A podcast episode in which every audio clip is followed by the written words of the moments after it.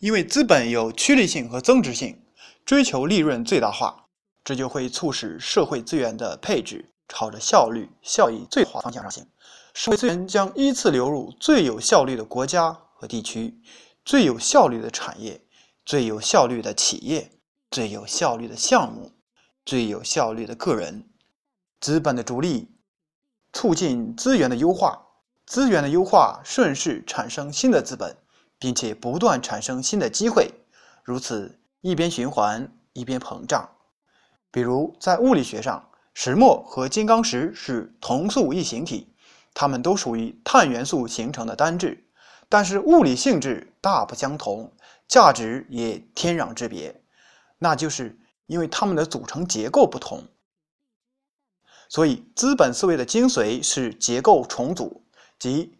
对资源的分子进行时空和结构上的调整，从而产生由石墨到金刚石的增值效果。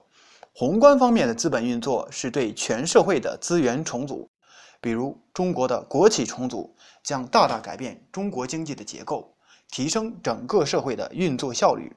而当一个社会经济依靠资本运作来运转时，就步入了资本经济时代。从经济层面上讲，今后社会上只有三类人：第一，资源者，他们是资源的最直接拥有者，依靠出卖自己的资源生存。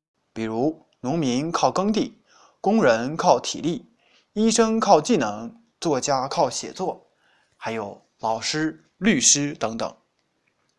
第二，配置者，资源是谁的不重要，关键是要有资源配置权。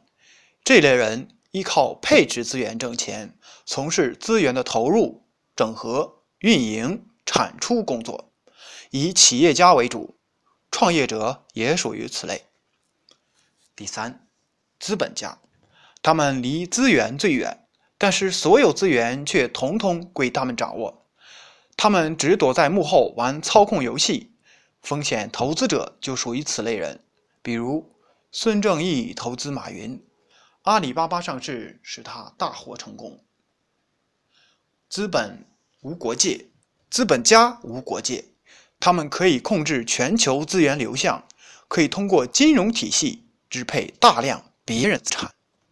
所以，资源名义上都是资源者的，实际上都是资本家的。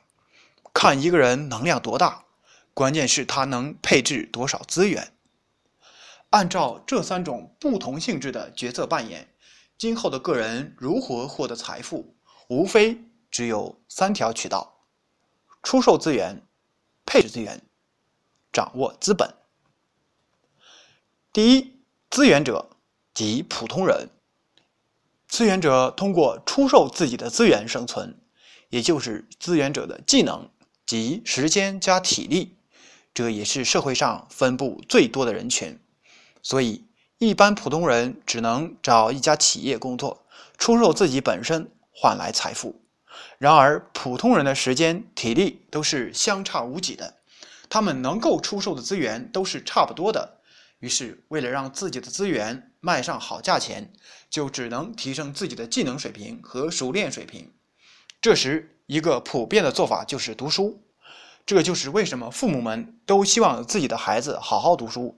为什么清华北大的毕业生一般会比没有文化的人起薪高一些？但是现在文凭带来的技能差距差别越来越小，一个普通的一本学生与二本学生已经没有什么本质的差别，反而不如蓝翔挖掘机学得好的人附加值高。这是因为前者数量多，后者数量少，而且后者更加注重实践，供需关系决定了资源价格。因此，读书无用论早就开始流行。